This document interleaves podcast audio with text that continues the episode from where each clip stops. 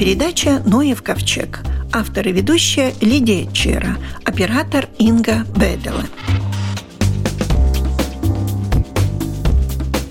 Стало уже традицией, что в начале года э, многие отрасли зоологии, биологии объявляют об осыпи года. И начнем, наверное, самого мелкого с насекомого энтомолог Николай Савенков. Итак, насекомые 2020 года. Согласно традиции, в этом году было выбрано очередное насекомое года обществом, и это, здесь я должен поправить, не насекомое, не конкретный вид, а второй раз была выбрана целая группа, а именно это цветочные мухи, или уже у них есть второе название – мухи-журчалки. Это действительно достаточно обширная группа, и на настоящий момент в Латвии отмечено 301 вид представителей этой группы. То есть это достаточно обширная группа насекомых. Почему выбрана группа? Дело в том, что у них есть такая характерная особенность. Практически все представители этой группы имеют сходный образ жизни, а именно они активно посещают цветы.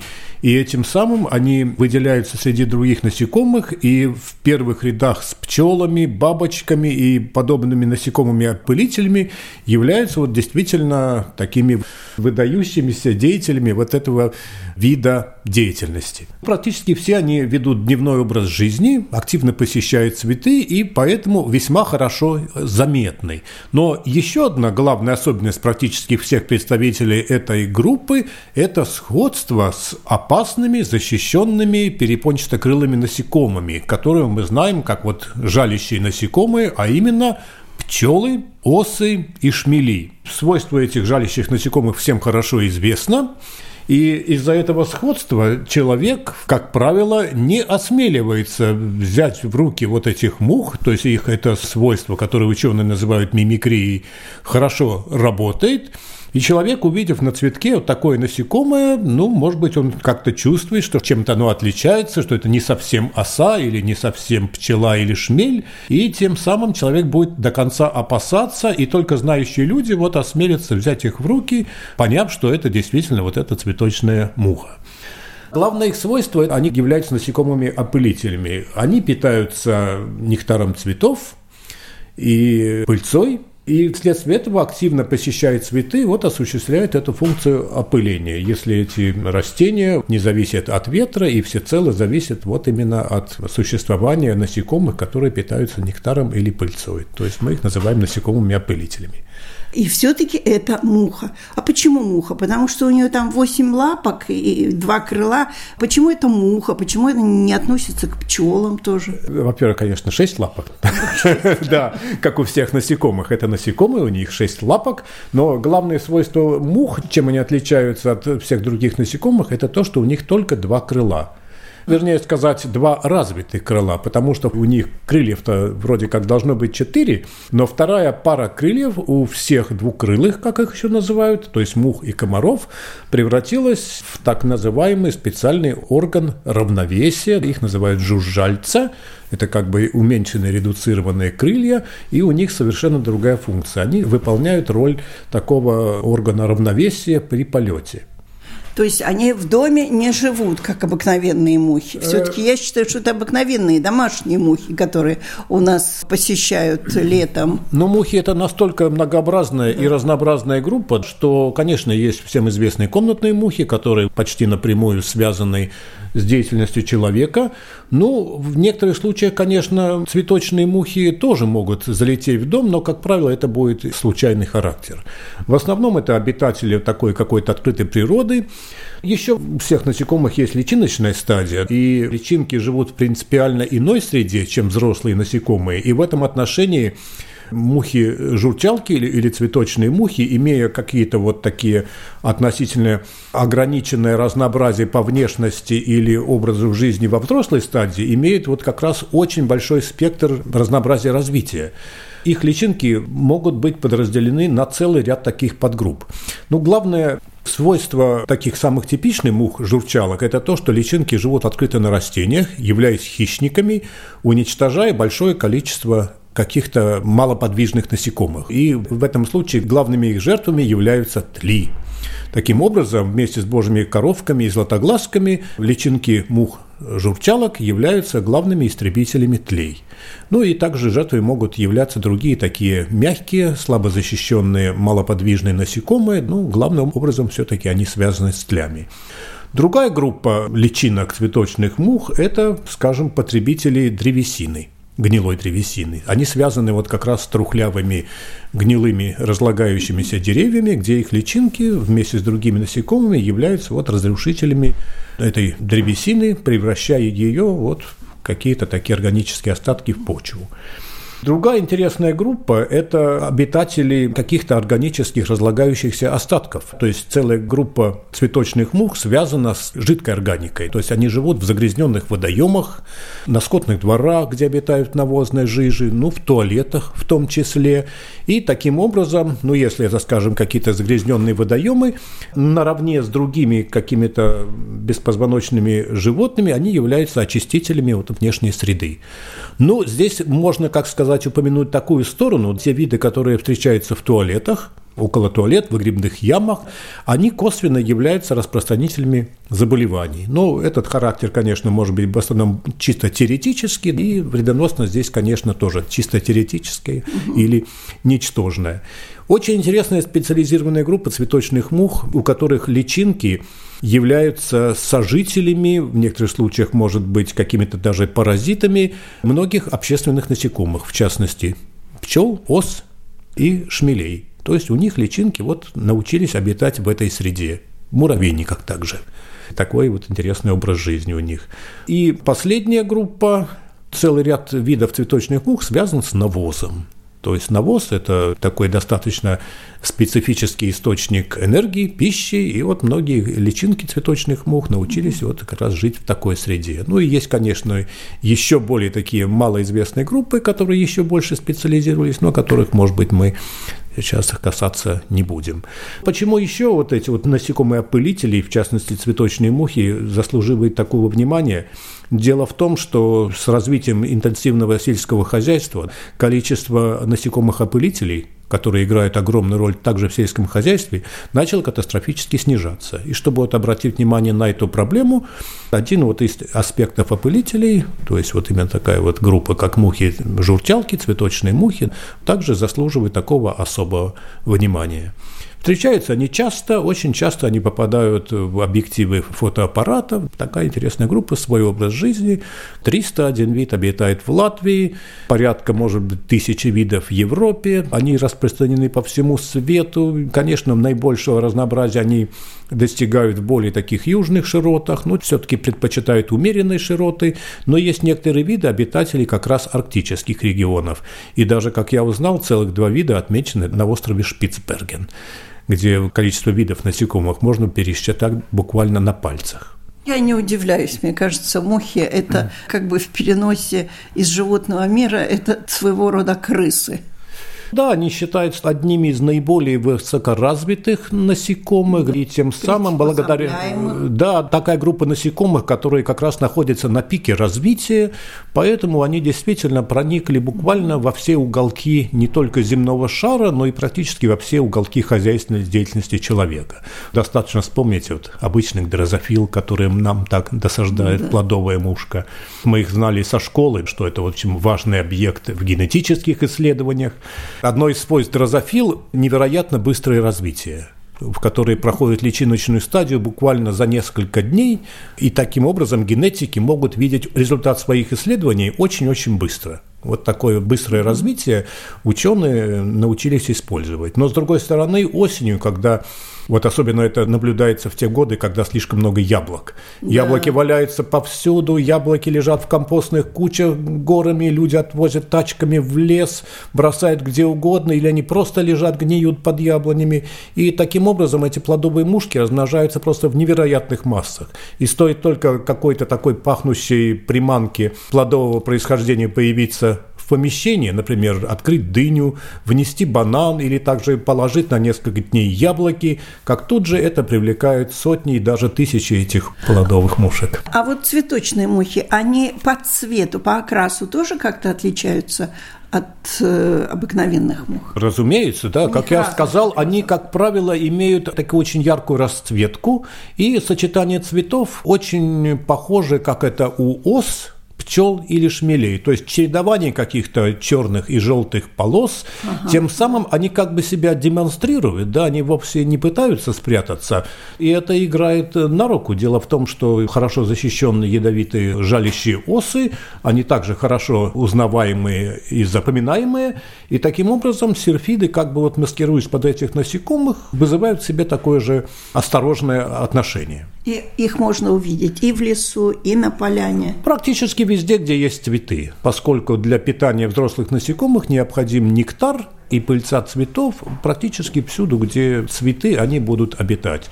Но поскольку целый ряд видов, они действительно полезны для человека не только как опылители, но как и истребители каких-то вредных насекомых, очень приветствуется то, что люди высаживают в садах такие ароматные цветы. Это привлекает этих мух, и таким образом количество вредителей в этих местах, в этих садах, в окрестностях будет, естественно, таким образом снижаться. То есть это способствует также уничтожению вредителей, привлечению да. этих мух. И увеличению цветов. Совсем недавно я говорила в программе о том, как потерпит вообще земной шар от того, что исчезают пчелы.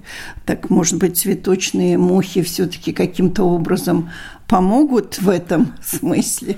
Ну, в некотором смысле, очевидно, помогут, да, но пчелы имеют э, все-таки наиболее такую важную роль в этом отношении. Конечно, полностью заменить пчел они не смогут. И, наверное, каждое насекомое дополняет друг друга, но до конца его все-таки заменить, они, они не смогут. Да. Божью тварь, которая создана, наверное, для чего-то, все равно понадобится. У нашего микрофона был энтомолог Николай Савенков.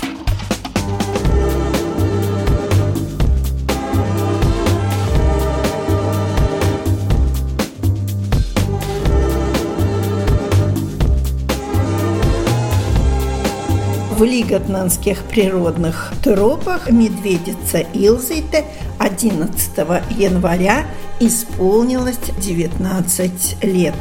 По телефону зверовод Велга Витола. Она родилась у нас, у медведей, которые у нас уже жили, которые привезли мама от Рижского зоопарка до Илзиты. Там два года уже медвежата родились и умирали. И поэтому я стопроцентно знала, что мама не будет выкармливать малышку. И тогда даже, когда она родилась, мама ушла, пошла гулять по вольеру. Ясно было, что малыш, которого тогда не знали, это он или она, или как, что она не проживут уже там даже несколько часов. И поэтому я решила попробовать взять ее у себя дома, посмотреть, что это такое маленький медвежонок. Сколько она весила тогда?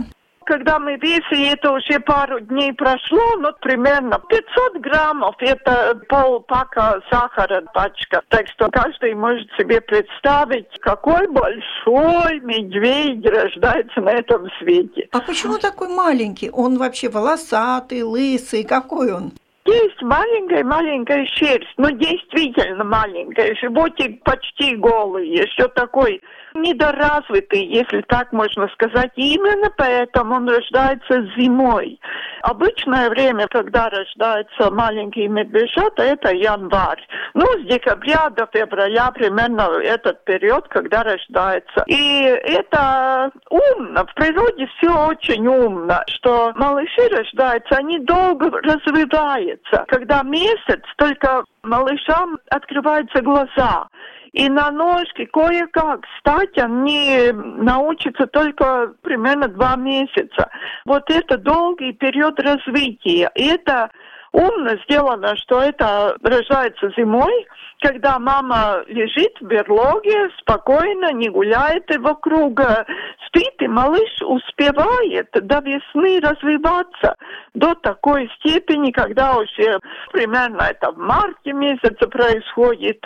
Вот он вместе с мамашей может выходить и посмотреть, что это такое большой мир вокруг. То есть он так... выходит, он уже килограмма два, наверное, весит. Даже чуть-чуть больше, наверное. Я вела записи про всех малышей, которых я выкормила в своей жизни. Писала дневник. Молоко медведицы, наверное, очень жирное? Очень жирное, где-то там около 15 процентов такой, конечно, нигде не купишь. Где мне такого достать? Как э, сделать это молоко жирное? Чем вообще кормить? Я честно скажу, я это абсолютно не знала. И поэтому я так вот начинала изобретать велосипед, как я смеюсь. Если бы это было сегодня, конечно, я бы узнала уже заранее, чем надо кормить и как это сделать и все делать. А тогда это я вот, ну что, сидела тут в лесу и... Ну, так вы брали, наверное, сливки? Ну... Молоко, наверное, было слабо?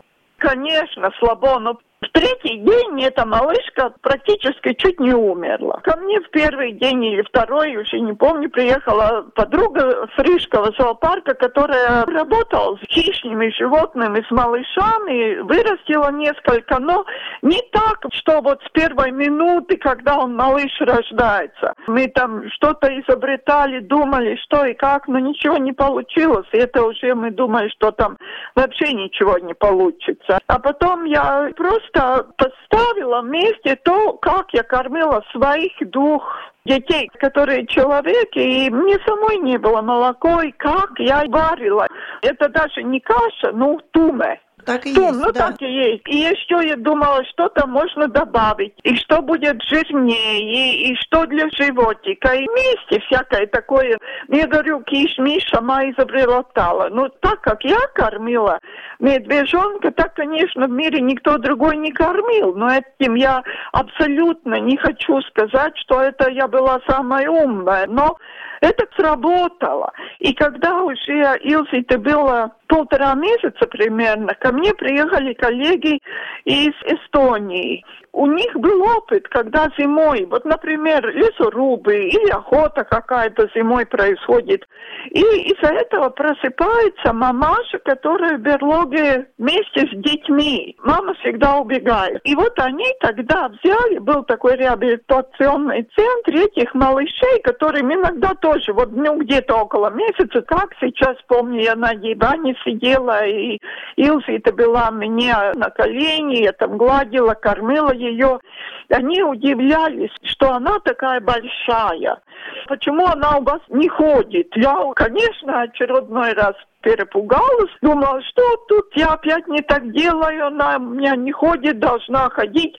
Они просто не знали, что ей только полтора месяца, не больше двух с половиной месяца. Они думали, что она две-три недели старше. Она была такая большая, ну такая упитанная, хорошо росла, поэтому все было хорошо. Они сразу сказали, Велга, не меняй абсолютно ничего. А эта дама теперь весит 150 килограммов. На природе медведь живут 20-30 лет только. В неволе, если у него хорошая генетика, хорошие жизненные условия, хороший корм и все остальное и так далее, то может дольше прожить, но даже до 40 лет. Но это все равно, ну представляете, если медведю там 40 лет, например, то, что человеку 100, это уже взрослая, серьезная дама.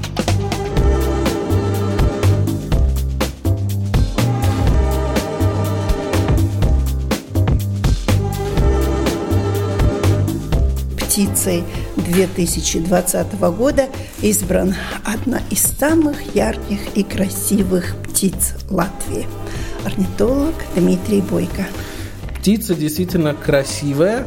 Если обычно спрашивают, с кем можно спутать, я скажу так, спутать нельзя ни с одной другой птицей разве что с сизоворонкой, но сизоворонка птица большая, размером с галку, то есть такая солидная. А зимородок – это птичка как два воробья, как скворец, то есть не больше скворца. И птичка, которую вы можете встретить в основном по берегам водоемов, и, кстати, весь круглый год.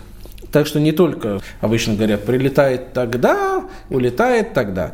Это к зимородку. Ну, никак не относится. Эта птица у нас и гнездится, и через Латвию она летит дальше на юг, где другие. Ах, все-таки летит. Я думала, она здесь живет постоянно, как гражданин Латвии. Нет, это как вороны. Нам кажется, вороны здесь э, Да. наши круглый год, а оказывается сейчас И зимой другие вороны, летом еще другие, а вид как таковой есть. Так и с зимородком.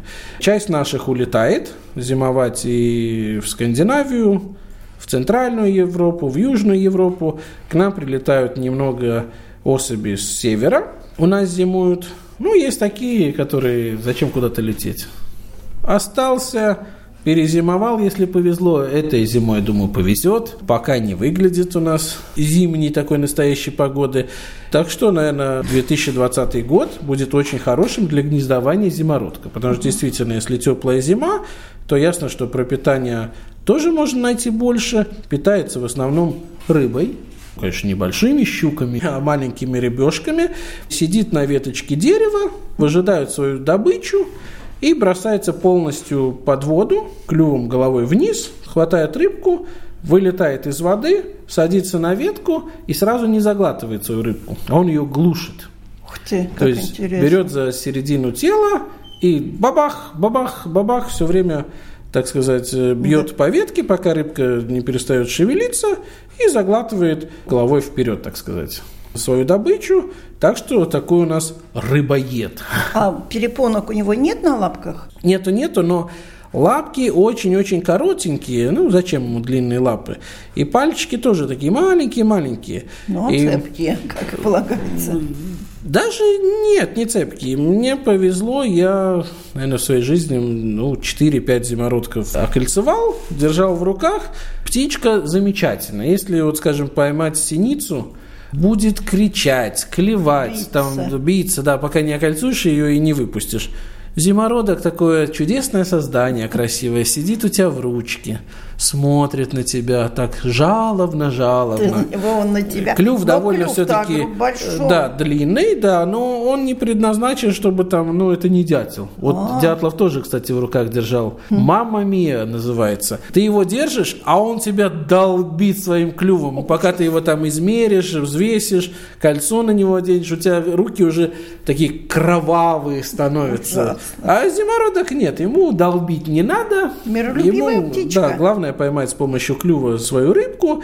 Очень хороший. Единственное, лапки настолько короткие, что птицу мы маленькую обычно лапы между двумя пальцами зажимаем. Ну так, мягко зажимаем. Да. Чтобы она так сразу не вырвалась, не улетела. А здесь-то и зажимать нечего. Они настолько короткие и даже... Можно вырвать лапу. Да, даже. и, кстати, есть специальные кольца для двух видов у нас в Латвии. Это зимородок и стриж. У стрижа тоже очень короткие-короткие лапки. Но стриж он земли не видит, он все время в воздухе. Да, а лапки настолько коротенькие, что там специальные узенькие кольца для вот этих двух видов, зимородка и стрижа. Так что действительно короткие-короткие лапки. Если сейчас кто-то, мало ли кто-то рыбачит, Увидите зимородка, там, где не замерзает какая-нибудь канава, речушка. Спутать нельзя, такая синеватая, зеленоватая птичка, рыжая грудка, длинный клювик довольно. И когда летит очень-очень быстрый такой полет, как насекомое как бы так да. пролетело. И если вы так вблизи, мало ли в бинокль или сидите неподвижно, и зимородок где-то сел, вы сейчас зимой можете сказать, или ранней весной, это он или она. Оказывается, По окрасу, да? По окрасу совсем нет, надо смотреть, обращать внимание на клюв. Если клюв полностью-полностью черный, значит это самец. Это зимой у них так бывает, да? Ну, у взрослых особей, да, потому что летом молодые особи появляются, тогда там все сложнее. А если нижняя часть клюва такая оранжевого цвета, это самочка. Ну, это если разглядеть вблизи. Только. Да, ну, можно Или... пытаться и фотографировать. Почему это птица года? Потому что Латвийское орнитологическое общество хочет привлечь внимание именно к птицам, которые живут у рек. Потому что обычно, все мы знаем, это лесные виды или виды, которые на открытых пространствах гнездятся. Там свои проблемы, свои плюсы, минусы. А вот таких птиц, где реки, ну, обычно никто им внимания не уделяет. И я думаю, те, кто на лодках по рекам сплавляются, когда будет потеплее, зимородков можете увидеть. И гнездо он не вьет где-то на дереве. Он выкапывает норку. То есть там, где большие или маленькие речушки, есть берега обрывистые, не обязательно, чтобы там 3-4 метра, как на Гауе. Я находил гнезда зимородков, где был и метр всего лишь, такой обрывчик, то там зимородок гнездится. Выкапывает норку, где-то недели-полтора самец с самкой роют с помощью своих лапок маленьких. Оба. Оба, да. Нора такая до метра может доходить. В конце расширения, где само гнездо. И очень часто, ну скажу как есть, вонь, воняет у гнезда зимородка, потому что я уже сказал, чем он питается – рыбешками. Конечно же, то, что не переваривает организм птенцов, они тогда отрыгивают то, что не переварилось. Ну и можете представить, в гнезде у нас что? Там подстилки никакой нету, ни перышков, ничего, как у других птичек. И там просто чешуя и косточки. Они, конечно же, нагреваются в теплое это время года, и червячки поедают, да. личинки, то, что... Сразу, да, появляется опять питание. Да, так что, видите, вот красивое внешне, но там, ну, где гнездо, не все так хорошо. Ну, удот ведь тоже красивая птица. И тоже такое же гнездо, что не подойти близко. Да, вот так с этими красавцами. Да, но у каждого свой запах. У нас запах духов, у них запах другой. Согласен. Ценит. Некоторые люди так любят надушиться, что за, бог, за да. полкилометра действительно можно. Да. И, кстати, зимородок красиво ухаживает самец за самкой. Потому что как пара у них воссоединяется или не воссоединяется. Там не так, что попел, почирикал, это не тот вариант у нас. Голос есть, но нету певчего... Вот, песни, та, та, нет. песни нету как таковой, да. Зимородок самец ловит рыбку, видит, где самка сидит, подлетает с рыбкой, ну и ей предлагает, если самка не принимает рыбку, ищи другую спутницу. Да, да, да. Но если она согласилась, взяла рыбку, съела эту рыбку, так что не просто взяла, а еще и скушала, значит, проглотила, так сказать, да. то все. Что-то получится. Образуется, да, пара, ищет место для гнезда, и тогда уже начинают рыть, роют лапками свое гнездо. Единственная проблема бывает, что если, когда они роют норку, какой-то корень или камень на пути, перестают копать и а. начинают заново. Ну, говорят, ласточки тоже так же делают. Есть, да, ласточки-береговушки гнездятся угу, в очень да, да, э, да. похожих местах, да, там такая же у них система. Единственное, ласточек-береговушек обычно очень много. Там может быть две, три, там Стайки. сотни даже норок. Зимородку все-таки нравится одиночество. И еще вот это, наверное, мужчинам понравится.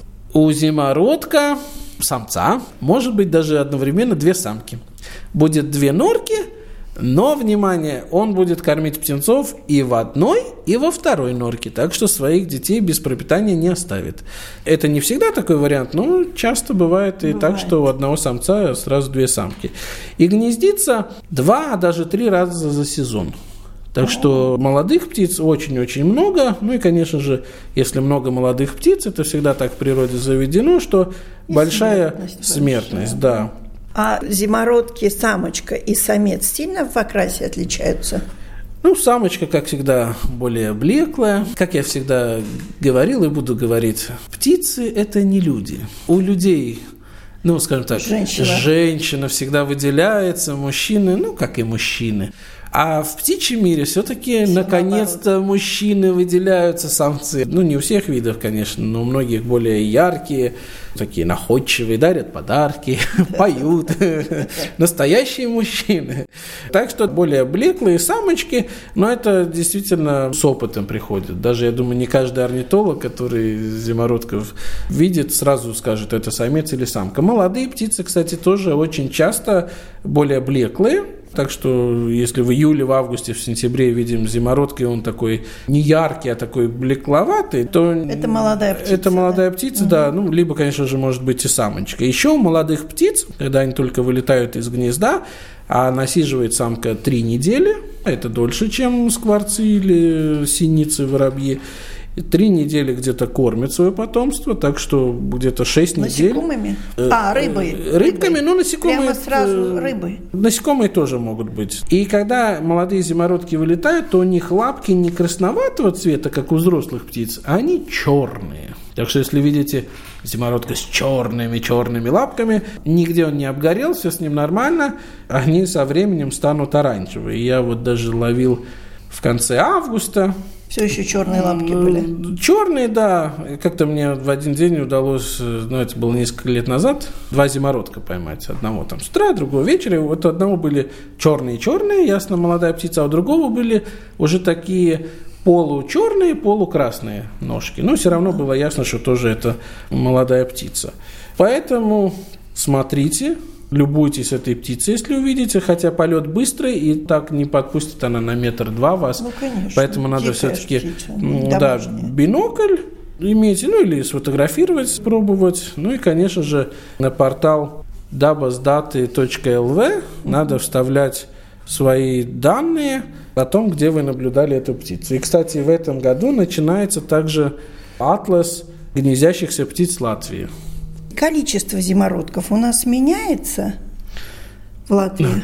Надо сказать, так как, в принципе, обычный, хотя гнездится в таких довольно специфических местах, никто не знает. Больше их становится или меньше, потому что если есть учет лесных птиц, либо там полевых птиц, то ясно, что там целая группа видов считается, какие-то там итоги больше, меньше, то реки это настолько такой своеобразный биотоп, что никто на лодке не ездит и не ищет специально ага. гнезда и, или не учитывает взрослых особей, поэтому сказать сложно, больше стало зимородков или меньше. Больше, я думаю, точно нет, потому что я как сам человек, связанный с водой, с лебедями, ну, я не вижу больше, скажем, зимородков, сколько я видел лет там 15-20 назад и сколько сейчас. Но сказать, что вид э, стал редким и вдруг исчез, я тоже не могу сказать. Но это мое субъективное мнение. Я бы сказал, что численность, в принципе, стабильная. Да. Ни больше, ни меньше. Конечно же, после суровых зим численность снижается, поскольку зимующие птицы большинство погибает. Если теплая зима, как Правило, вот это, да. скорее всего, будет, тогда количество чуть-чуть больше, но, в принципе, это нормально для всех птиц, для любой популяции. Больше, меньше, больше, меньше. А так долгосрочно идет вниз или вверх, или стабильная популяция, этого я сказать не могу. Ну что ж, будем надеяться, что так как зимородок стал птицей этого года, возможно, орнитологи больше внимания будут уделять именно этому виду птиц. Да, и, конечно же, с помощью жителей Латвии, может быть, действительно будет больше сведений, где больше зимородков, где меньше, поэтому сообщайте на портал dabasdаты.lv, и все вместе узнаем, сколько же этих прекрасных птиц у нас в Латвии. У нашего микрофона был орнитолог Дмитрий Бойко. На этом наша передача заканчивается. Всего вам доброго.